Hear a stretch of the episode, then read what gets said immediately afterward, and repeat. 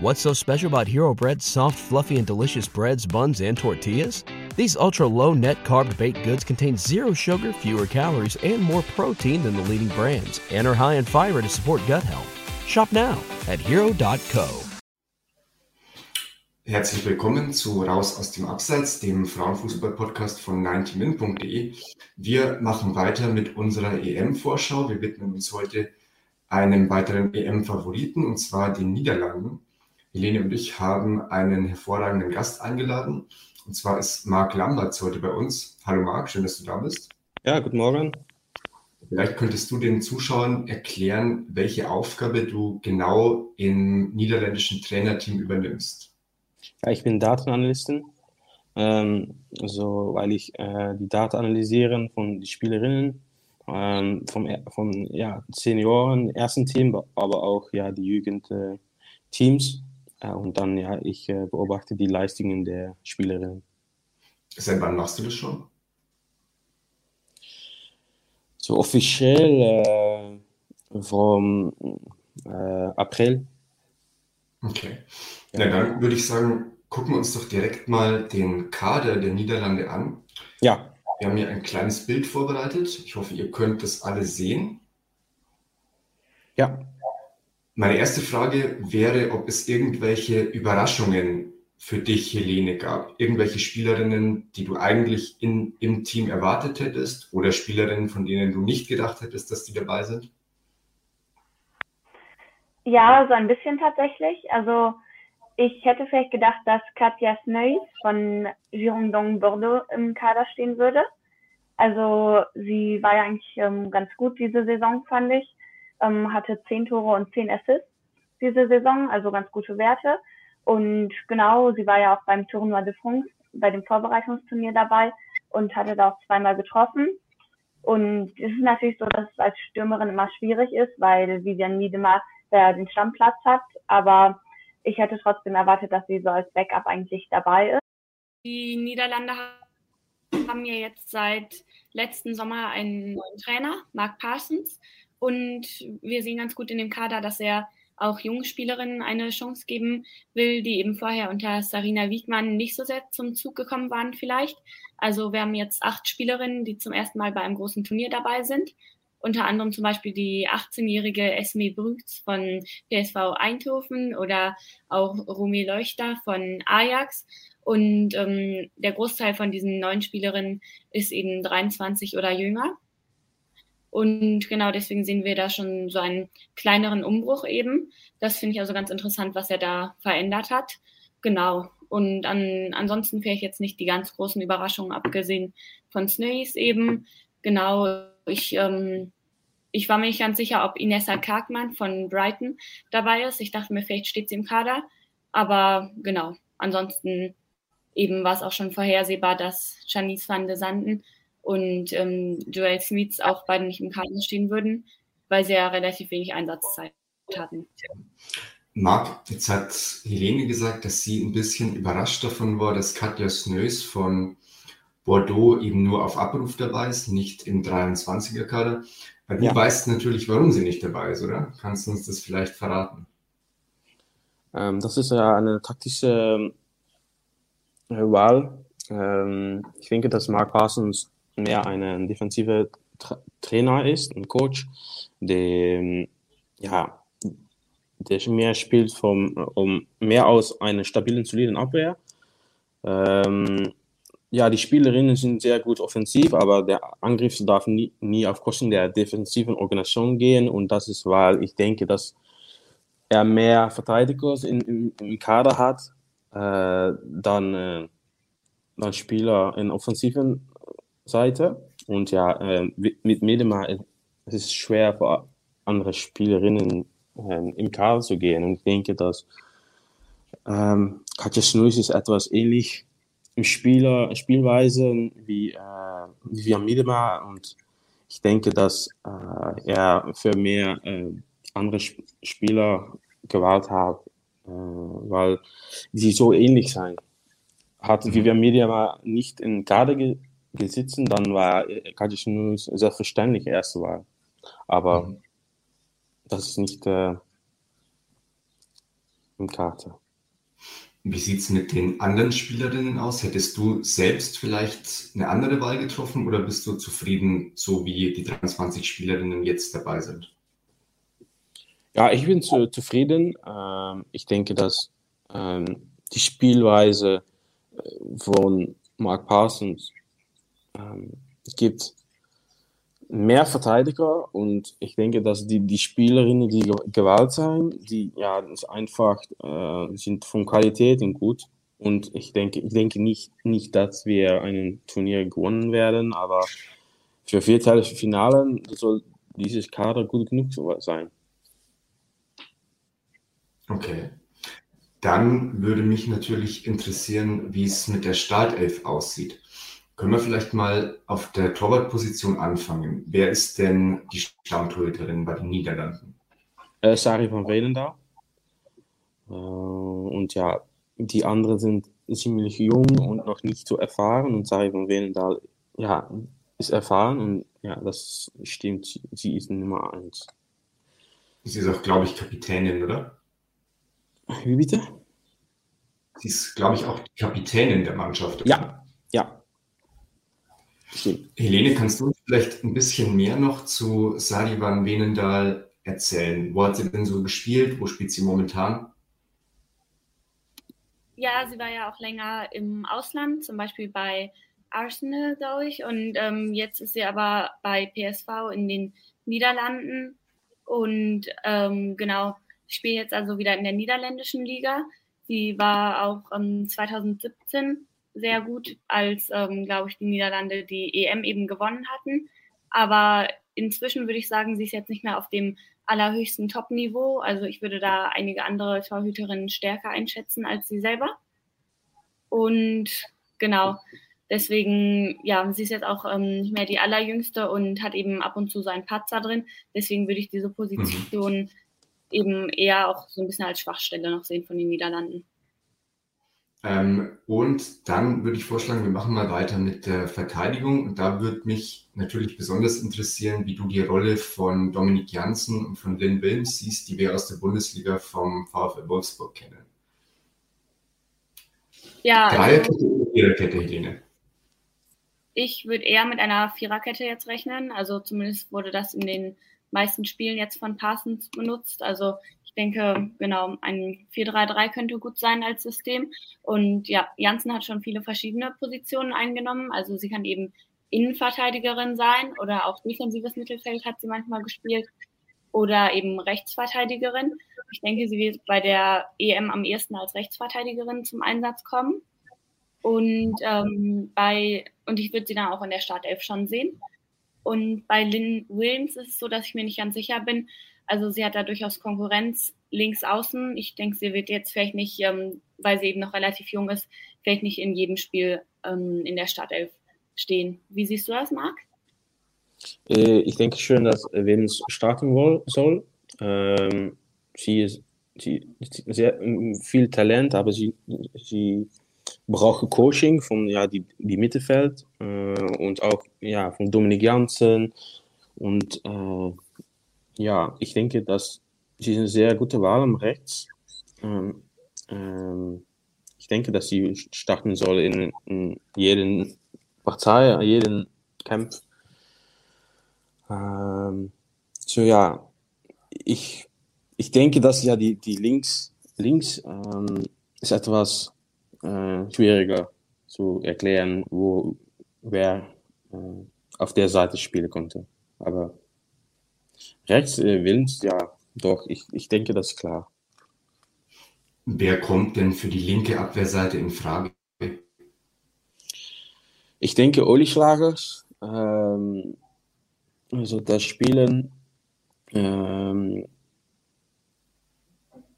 das, ich denke, das ist das die erste Wahl. Und gibt es am meisten Stabilität. Und dann Innenverteidigerinnen Janssen äh, selbstverständlich. Und dann, ja, dann geht es, wer soll dann neben ihr spielen?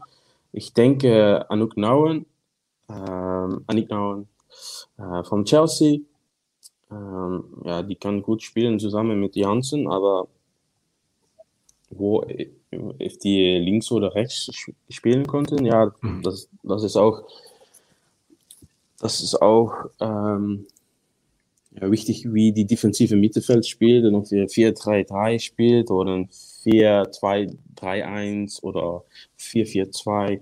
Ja, das ist wichtig in wie die, die Innenverteidigerinnen spielen und äh, welche Positionen die stehen. Aber mhm. Jetzt hast du uns ja, Marc, zu Beginn des Podcasts erklärt, dass du als Datenanalyst arbeitest und vor allem ähm, dir eben die letzte Saison nochmal angeguckt hast, welche Spielerinnen haben dort welche Leistungen erbracht. Wie hast du denn die Saison von Dominik Janssen und von Lynn Wilms in der Bundesliga gesehen? Kannst du uns da ein bisschen mehr dazu erzählen? Ja, das ist, ähm, ich denke, das ist gut zu sehen, aber so Janssen ist ein, ist ein erfahrener Kraft. Sie ist Kraft, sie ist sehr, sehr gut. Sie, sie, sie hat gut Coaching, aber die Daten sind auch ja, gut für die Bundesliga.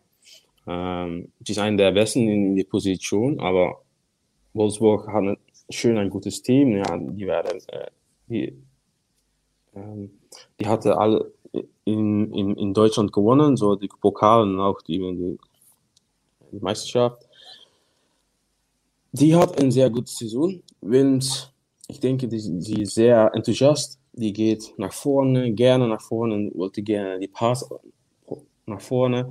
Aber ich denke, dass, äh, weil die sehr progressiv ist und an, an, nach vorne gehen wollte in Verteidigung, in Transitionphasen, sie konnte etwas besser sein. So, die, die, die verliert die Ball und dann äh, ist es sehr gefährlich für, für, für die andere Seite, so, so Angriff zu machen. Mhm. Äh, und ja, das ist auch, sie ist auch jung und un, etwas unerfahren, aber ich denke doch, dass sie gute Stappen gemacht habe und dann ja, die nächsten Jahre sehr, eine sehr gute, komplette Spielerin sollte sein in, in Europa. Oh, okay. Dann gehen wir mal weiter und gucken uns das Mittelfeld an. Dort würde ich Helene dich mal bitten, ähm, uns mehr über Gilroyd zu erzählen. Gilroyd kommt ja auch aus der Bundesliga, spielt auch beim VfL Wolfsburg. Wir sehen sie hier auch Bild, die zweite von links. Welche Rolle nimmt sie in der niederländischen Mannschaft ein? Ja, ich denke, das ist noch nicht ganz sicher tatsächlich, weil sie auch eine relativ vielseitige Spielerin ist. Sie kann eben auf verschiedenen Positionen spielen, entweder jetzt als ähm, eine von zwei Stürmerinnen oder im offensiven Mittelfeld oder auch auf einem Flügel kam es ja auch manchmal zum Einsatz jetzt bei Wolfsburg, zum Beispiel auf links. Und deswegen bin ich mir auch noch nicht ganz sicher, wo sie jetzt spielen wird bei den Niederlanden, weil im Mittelfeld ist es eigentlich so, dass ich denken würde, dass ähm, Danielle van de Donk, die jetzt eben von ihrer Verletzung zurückgekommen ist, auf jeden Fall in der Startelf spiel, äh, stehen wird und es war auch oft so, dass Jackie Grönen von Manchester United dann mit ihr zusammen da gespielt hat. Und dann braucht es eben noch eine defensive Mittelfeldspielerin. Und das wird dann vermutlich ähm, entweder Shirida Spitze sein oder Damaris Igorola, die ja jetzt erst neulich zum Team dazugestoßen ist, weil sie eben genau sich jetzt entschieden hat, für die Niederlande eben zu spielen international. Und deswegen weiß ich gar nicht eben, ob ähm, Roth dann im Mittelfeld da ja, ob sie dann ähm, dort wirklich spielen wird. Vielleicht, wenn sie einen 4-4-2 oder sowas machen, kann ich mir vorstellen. Und ähm, ansonsten hat sie vielleicht auch eine etwas andere Position. Aber ich denke auf jeden Fall, sie hatte eine, auch eine gute Saison bei Wolfsburg, passt da auch deutlich besser rein als ins System, als es eben bei Arsenal zum Beispiel so war. Dort war es dann oft so, dass, ja, dass man schon gesehen hat, dass sie eine gute Spielerin ist. Aber ich finde, sie konnte ihr Potenzial dann nicht immer komplett ausschöpfen. Marc, ich habe aus dem Vorgespräch ein bisschen rausgehört, dass Gilles Rohr zu deiner Lieblingsspielerin ist. Wo liegen denn ihre Stärken?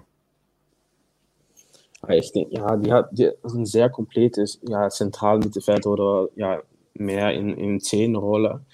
Ähm, ich denke, die hat eine sehr gute Passung. Ähm, und ja, ich denke, dass die Visionen im Angriff sehr gut. So, sie, sie ist genau wo äh, jede Spielerin ist. Sie wissen, sie wissen genau, was sie tun muss, um so, so, so ein Tor zu machen. Und ich denke, dass ähm, die Fußballintelligenz ist so, so gut, dass sie auch weiß, äh, okay, äh, wie, zum Beispiel Grünen hast den Ball, sie, sie wisst, was sie, du musst so die, die Ball zu empfangen zum Grünen, Grünen, Grünen aber auch äh, Coaching zum Grünen, okay, sie muss dahin gehen und dann sie, ich denke, sie ist gut in, in, in vielleicht in Zukunft, in Zukunft auch ein Kapitän. So, mhm. ähm, sie, ja, ich denke, dass das, das Spiel ist sehr, äh, sie hat ein komplettes, ein generales Bild, Bild über, über, das Feld, über das Feld in, in, in die Rolle. Sie konnte alles sehen und auch ja, zum Beitragen an, an den Angriff, aber auch in Verteidigung. Du würdest sie auf der Zehnerposition einsetzen?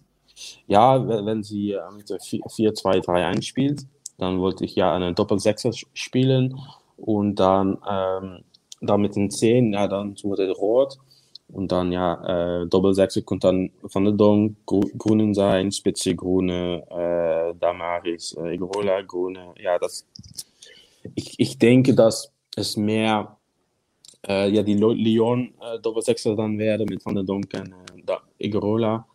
Äh, und dann habt ihr ein defensives, gutes äh, Block. Und dann ja in Angriff haben sie vier Spielerinnen, die dann sehr gut sein und dann äh, Hort auf, auf den 10. 10. Äh, ja. Äh, dann, ich denke, das ist klar, wie die Angriff sein sollte, aber ich wollte Ihre Meinung auch äh, hören auf die Angriff. Ja, Helene, dann sag uns mal relativ klar, oder? Ja, schon relativ klar, denke ich. Also Lieke Martens wird auf links spielen, denke ich mal. Ähm, dann Miedema eben in der Mitte natürlich, ziemlich klar. Sie, genau, sie hat ja auch schon sehr oft gesagt, dass sie auch gerne im offensiven Mittelfeld spielt aber ihre Torquote ist eben so gut, dass kein, kaum, ja, wenige Trainer sie dann eben nicht auf der Mittelstürmerposition einsetzen würden. Und genau deswegen wird sie vermutlich da sein und dann auf rechts, denke ich mal, Linet Behrenstein, ja. Zu Linet Behrenstein würde ich natürlich auch noch gern mehr erfahren. Ist jetzt zu Juventus Turin gewechselt, war aber vorher lange in der Bundesliga beim FC Bayern, war jetzt letzte Saison keine Stammspielerin. Bei der Niederlande allerdings schon mag, oder? Ja, äh, das ist auch, weil wir auf der rechten Seite nicht viele Spielerinnen haben, die auf Top-Niveaus spielen. Und Bernstein, äh, ja, hat in der Bundesliga gespielt und gehen nach Juventus. Juventus, ja, die, italienische äh, Liga ist auch professionell in, in nächster Saison so, aber ja, ich, ich ich verstehe, weil sie das die, die Wahl hat gemacht. Ähm, ja, Berenstein hat auch einen guten gute Rekord im, im, Deutsch, äh, im niederländischen Team. Und ja, das ist auch ja, eine, ein bisschen Loyalität, ich glaube. Aber sie, sie, sie ist der, die Leistungen im, im, im niederländischen Team sind immer gut. Äh, und ja, das ist auch, äh, weil sie da spielen soll. Und ja, Lika Martens auch. Das ist klar, ich, ich spiele in Barcelona, aber auch keine fantastische Saison, Verletzungen auch, aber sie, sie, sie sollte spielen. Mhm. Jetzt wollen wir uns mal drei Schlüsselspielerinnen angucken. Wir haben es jetzt gerade schon, als wir den Kader durchgegangen sind, ein bisschen angeschnitten. Mhm. Die absolute Topspielerin ist klar, das ist Vivian Jan Miedemar vom FC Arsenal, auch schon in der Bundesliga aktiv beim FC Bayern. Helene, du hast für 90min.de ein Porträt über Vivian Miedemar geschrieben. Kann man auf der Webseite natürlich ja, sich durchgucken, sich anschauen. Empfehlen wir. Kannst du den Zuschauern mal erklären, warum Vivian Miedemar so eine Top-Stürmerin ist?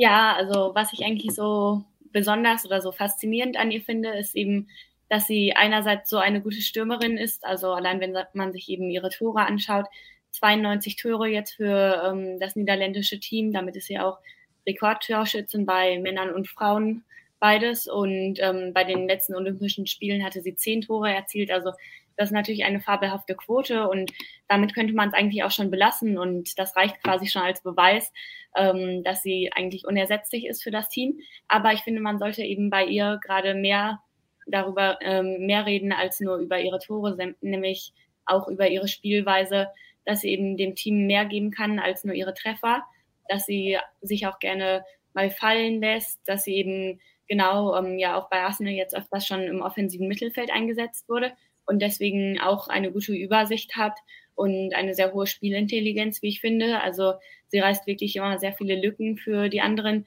sieht eben den Raum und ähm, hat eben sehr gute Bewegungen, sodass sie dann oft Bälle in den Lauf ähm, gespielt bekommt und ist auch eben sehr vielseitig in ihrer Abschlusstechnik. Also sie kann Kopfbälle machen oder Volleys oder eben auch einfach nur Abstauber. Und ich denke, daher ist sie auch ähm, ja eine sehr komplette Stürmerin, die eben sehr schwer zu greifen ist so für die Verteidigung. Marc, du hast gerade schon über Jill Rohrtlinger gesprochen. Such dir mal bitte noch eine Spielerin aus, auf die unsere Zuschauer bei der EM ein besonderes Augenmerk legen sollten. Äh, ja, Nick Nauer. Ähm, ich denke, dass sie ist sehr, hat sehr gut entwickelt. Ähm, äh, und ähm, ich denke, dass sie sehr gut ist auch für, für die Zukunft eine, eine progressive, moderne Verteidigerin. Ähm, also ich denke, das ist äh, eine Spielerin zu beobachten. Alles klar, dann wollen wir mal gucken, wie sie sich bei der Europameisterschaft schlägt. Jetzt würde mich natürlich noch interessieren, wie sich die Niederlande in den letzten Jahren so entwickelt hat. Also wir wissen 2017 der EM-Sieg, die Niederlande sind jetzt der Titelverteidiger bei der bevorstehenden EM in England. 2019 dann die Vize-Weltmeisterschaft gegen die USA im Finale verloren und dann im äh, letzten Jahr 2021 bei der bei den Olympischen Spielen schon im Viertelfinale ausgeschieden, allerdings auch gegen, gegen die USA, also gegen den stärksten Gegner, würde ich sagen. Und dann ist äh, doch eine Ära zu Ende gegangen. Und zwar ist dann die langjährige Trainerin Sarina, Sarina Wiedmann, die jetzt bei England trainiert und die wir auch bei der EM sehen werden, von ihrer Position zurückgetreten und es ist Mark Parsons als neuer Trainer vorgestellt worden. Helene, kannst du uns mal so ein bisschen ähm, schildern, wie dieser Trainerwechsel sich jetzt auf die Erwartungen für die Europameisterschaft auswirkt? Ja, also denke, Wiegmann war eben eine oder ist eine Trainerin, die sehr gerne einen offensiven Stil pflegt. Also es ging oft bei den Niederlanden so ein bisschen darum, eben mehr Tore zu schießen, als sie dann hinten reinlassen. Und das sah man zum Beispiel auch ja beim Finale, zum Beispiel 2017 gegen Dänemark. Es war ja auch ein 4 zu 2, eben mit vielen Chancen auch auf beiden Seiten. Oder jetzt bei den Olympischen Spielen, allein wenn man sich so die Ergebnisse da anschaut, also 10 zu 3 gegen Sambia oder 8 zu 2 gegen China und 3 zu 3 gegen Brasilien in der Gruppenphase. Also ähm, das waren natürlich eben Ergebnisse, wo man sieht, dass sie eine sehr, sehr starke Offensive hatten unter Wiegmann, aber die Defensive jetzt nicht so das Hauptaugenmerk war in, in den vier Spielen da bei den Olympischen Spielen hatten sie 23 Tore erzielt, aber eben auch zehn kassiert.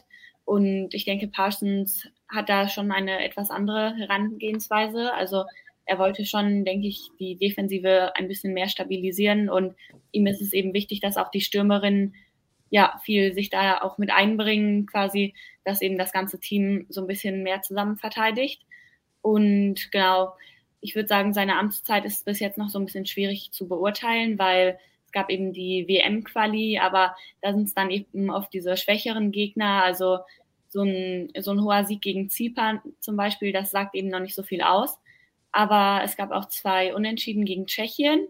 Und das ist natürlich eigentlich ein Team, was weniger individuelle Qualität hat als die Niederlande, denke ich.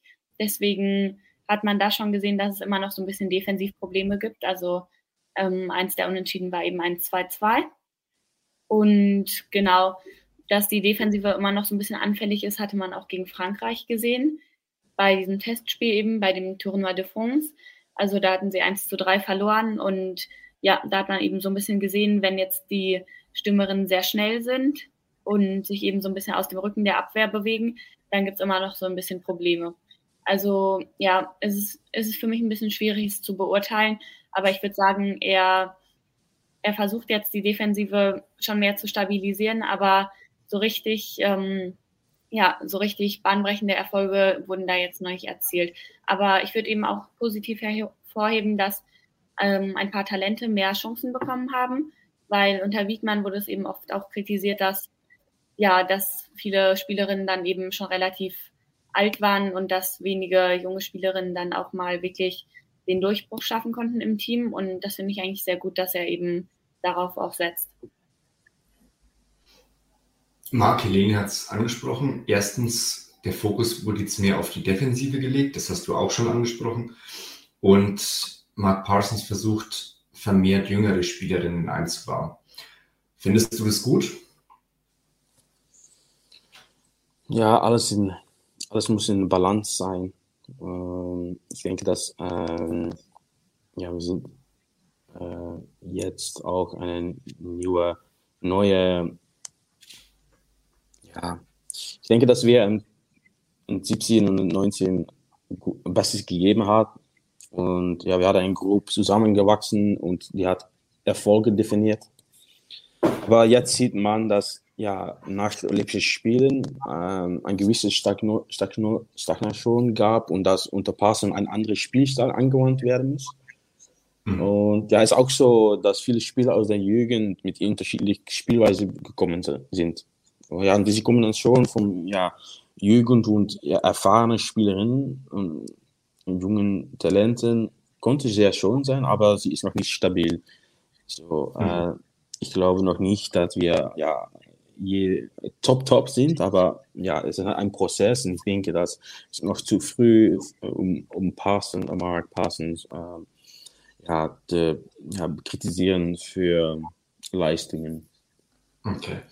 Angenommen, die deutsche Nationalmannschaft würde jetzt im Viertelfinale oder später im Turnier auf die Niederlande treffen. Welche Schwächen könnte denn die deutsche Elf ausnutzen? Äh, im, äh, von, von der Mannschaft, äh, ja, ich denke, dass die, die, Schwächen liegen vor allem in der Betonung des defensiven Spiels, äh, wodurch man am Ball manchmal machtlos ist. Ähm, man kann nicht immer Eindruck schinden und manchmal muss ja, man offensiv etwas erzwingen. Und das bleibt gegen die Top-Länder wie, wie Deutschland schwierig. Die defensive Balance ist gut, ist solide, die ist, ist, ist stark, aber wann wir die Ball haben, was sollen wir tun mit dem Ball? Aber wir sehr, sehr defensiv eingestellt sein. Dann wäre es schwierig. Und die, Dominanz im Mittelfeld, das ist, das ist alles. Und ich denke, dass ja mit, äh, mit Spielerinnen, die Spielerinnen, die äh, Deutschland habe, da, äh, die so etwas mehr Erfahrung habe im defensiven Spielstil und die, äh, die Ball runterzugehen. So, ja, ich denke, dass zwischen Mittelfeld und Angriff, dass da ja, da ist die Schwäch, Schwächen von äh, den Niederlanden. Äh, aber nur gegen die Top-Länder äh, wird das vielleicht ein Problem sein. Mhm. Also du würdest vielleicht der deutschen Mannschaft eher empfehlen, den Ball den Niederländerinnen zu überlassen und dann einfach mal eher auf Konter zu spielen. Verstehe ich das richtig? Ja, ich denke, dass dann, dann haben sie etwas mehr Probleme im, im, im, im Spiel, auch weil Deutschland äh, gute defensive Mittelfelder habe und ja, das ist ein Problem für das Team, äh, weil sie auch ein defensives Spielstil hantiert. Und ich denke, ich denke, dass ja, das ist eine gute Challenge, äh, auch für die Niederlande zu, zu, spielen gegen eine Seite, das auch gut verteidigen könnte oder die hoher die, Pre die Pressing gibt, äh, weil Deutschland das auch gemacht hat in die Arnold Cup gegen England. Mhm. Äh, das, das war für einen Teil des, des äh, Kampf gut. Ähm, so, ja, ich, ich, denke, dass das Probleme gibt für jeden, äh, jeden Land im EMM. Also ich denke, dass ja Deutschland auch eine gute Chance haben, so die letzten vier zu erreichen. Mhm. Helene, worauf müssen denn die Gegner der Niederlande besonders aufpassen? Ja, also ich denke, erstmal ist natürlich die Qualität individuell im Mittelfeld äh, oder vor allem auch im Angriff sehr hoch bei den Niederlanden. Und was auch wichtig ist, dass sich viele Spielerinnen schon ziemlich lange kennen. Also ich finde, man merkt teilweise, dass sie eben sehr gut eingespielt sind. Ähm, zum Beispiel jetzt Roth und Miedemar kennen sich schon lange oder auch Martens und Miedemar und sie kennen eben dann auch gegenseitig die Laufwege, wissen, wo die andere Spielerin vielleicht mal ist. Und das ist eben so ein bisschen schwierig zu verteidigen, würde ich sagen. Dieses intuitive Zusammenspiel teilweise. Und außerdem würde ich auch noch sagen, dass die Niederlande relativ viele kopfballstarke Spielerinnen haben, wie jetzt Janssen oder eben ähm, Miedemar, auch ähm, Egorola. Und deswegen sollten die Gegner auf jeden Fall da aufpassen, dass sie ähm, sich keine Kopfballtore fangen. Darauf sollten sie auch ein Auge haben. Und genau, also ich denke, das sind auf jeden Fall schon Stärken von den Niederlanden. Ja, aber wie Marc ja auch schon gesagt hat, also hohes Pressing würde ich auch ähm, vielleicht empfehlen. Damit kann man sie auch in Schwierigkeiten bringen. Jetzt wollen wir uns mal die Gruppe der Niederlande angucken. Die Niederlande sind in der Gruppe C. Ich hoffe, das kann man jetzt hier sehen. Zumindest die YouTube-Zuschauer können das sehen. Und zwar spielen die Niederlande das Eröffnungsspiel oder ihr Eröffnungsspiel zumindest gegen Schweden. Danach geht es dann gegen Portugal und das dritte Gruppenspiel ist gegen die Schweiz. Marc, glaubst du, dass die Niederlande in dieser Gruppe weiterkommt? Ja, bestimmt. Ähm, ich denke, Schweden ist ja Top-Favorit, auch für die EM. Aber ja, ich denke, dass wir schön durchturnen gehen und auch nach den Knockout-Phasen, ja. Was meinst du, Helene? Ja, würde mich schon ein bisschen überraschen, wenn sie jetzt ausscheiden würden. Also ich denke schon, dass die Niederlande auf jeden Fall da auch favori ähm, favorisiert sind, eben ins Viertelfinale zu kommen. Vielleicht auch hinter Schweden. Also ich kann mir gut vorstellen, dass sie so ein bisschen Probleme haben gegen Schweden die eben ein sehr unangenehmer Spiel, äh, Gegner sind und auch viele schnelle Spielerinnen haben vorne wie Hurtig oder Jakobson. Und ich denke, die, ja, die Niederlande wird es da auch gegen diese sehr kompakte Defensive schon so ein bisschen schwer haben teilweise. Aber gegen die Schweiz und Portugal sollten sie eigentlich Favoriten sein. Portugal hat eben viele technisch gute Spielerinnen und da fehlt aber so ein bisschen die Physis teilweise. Und sie hatten jetzt Sie sind auch später zum Turnier dazugekommen, weil sie noch nachgerückt sind für Russland. Ich denke, das macht es dann auch nochmal so ein bisschen schwieriger von der Vorbereitung her und sowas. Und die Schweiz hat eben auch ein paar herausragende Einzelspielerinnen, wie jetzt ähm, Tino Gorcevic von Barcelona oder Lia Velti von Arsenal. Aber als Ensemble sind sie eben auch noch nicht stark genug, würde ich sagen, um da, ja, also wenn sie einen Sahnetag erwischen, dann können sie schon auch die Niederlande ein bisschen Probleme bringen, aber da muss auch wirklich alles zusammenlaufen. Wir sind uns einig, Niederlande und Schweden kommen weiter in der Gruppe C. Marc, ab dann hast du vorhin schon gesagt, könnte es schwierig werden für die Niederlande. Was, was wäre denn für dich jetzt ein Erfolg bei dieser EM? Wäre ein Halbfinaleinzug schon positiv zu bewerten oder ist es zu wenig? Halbfinale ja sehr positiv. Ich denke, dass äh, seit den Olympischen Spielen wir nicht ja andere Phasen haben, viel Jugend äh, und ja die erfahrenen Spielerinnen, die werden ja, die haben auch nicht mehr alle Enthusiasmus und, und, und Energie. Und das ja, das ist normal. Aber ich denke nicht, dass wir eine Top-Favorit sind für, die, für den Titel. Was meinst du, Helene? Ja, schon. Also die als amtierender Europameister ist man natürlich immer mit einer hohen Erwartungshaltung schon konfrontiert, aber man muss eben schon auch sehen, dass es einen kleinen Umbruch gab. Also 2017 gab es noch andere Leistungsträgerinnen, wie jetzt Decker zum Beispiel oder ähm, Kika van Es oder ähm, Van de Gracht und diese Spielerinnen sind jetzt eben vielleicht nicht mehr in der Startelf und ein paar Jüngere müssen Verantwortung übernehmen. Es gibt einen neuen Trainer. Deswegen ist das schon so ein bisschen ein kleinerer Umbruch. Und da sehe ich sie jetzt auch noch nicht gefestigt genug, ähm, vielleicht um eben der Top-Top-Favorit zu sein. Deswegen hätte ich jetzt auch gesagt, sie erreichen vermutlich das Viertel- oder Halbfinale. Und ja, ich denke auch, dass sie, dass die Enttäuschung bei einem Halbfinaleentzug ähm, jetzt nicht groß wäre, dass sie die, die Titelverteidigung nicht geschafft haben, sondern eben, ja, dass sie einen neuen Trainer haben und so. Und wenn sie gut spielen und dann bis ins Halbfinale vorstoßen, dann würde ich das schon sehr positiv bewerten eigentlich.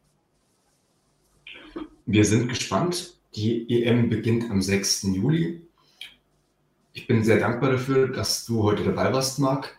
Ich hoffe, dass ja, ihr ich hoffe, dass ihr bei der EM möglichst weit kommt, vielleicht im Finale gegen Deutschland dann spielt. Helene, danke auch dir.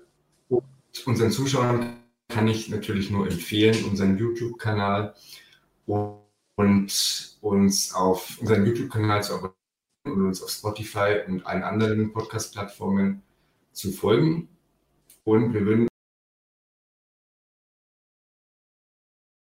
BetMGM has an unreal deal for sports fans in Virginia. Turn $5 into $150 instantly when you place your first wager at BetMGM. Simply download the BetMGM app and sign up using code Champion150. Then place a $5 wager on any sport. You'll receive $150 in bonus bets, regardless of your wager's outcome. And if you think the fun stops there, the King of Sportsbooks has plenty of surprises in store. Check out daily promotions, same game parlays, live bets, and so much more. Download the app in Virginia today and get $150 in bonus bets instantly from your first wager only at BetMGM. BetMGM and GameSense remind you to play responsibly. See BetMGM.com for terms. 21 plus only, Virginia only. New customer offer. Subject to eligibility requirements. Rewards are non withdrawable bonus bets that expire in seven days. Please gamble responsibly. Gambling problem? Call 1 800 Gambler. Promotional offer not available in Washington, D.C.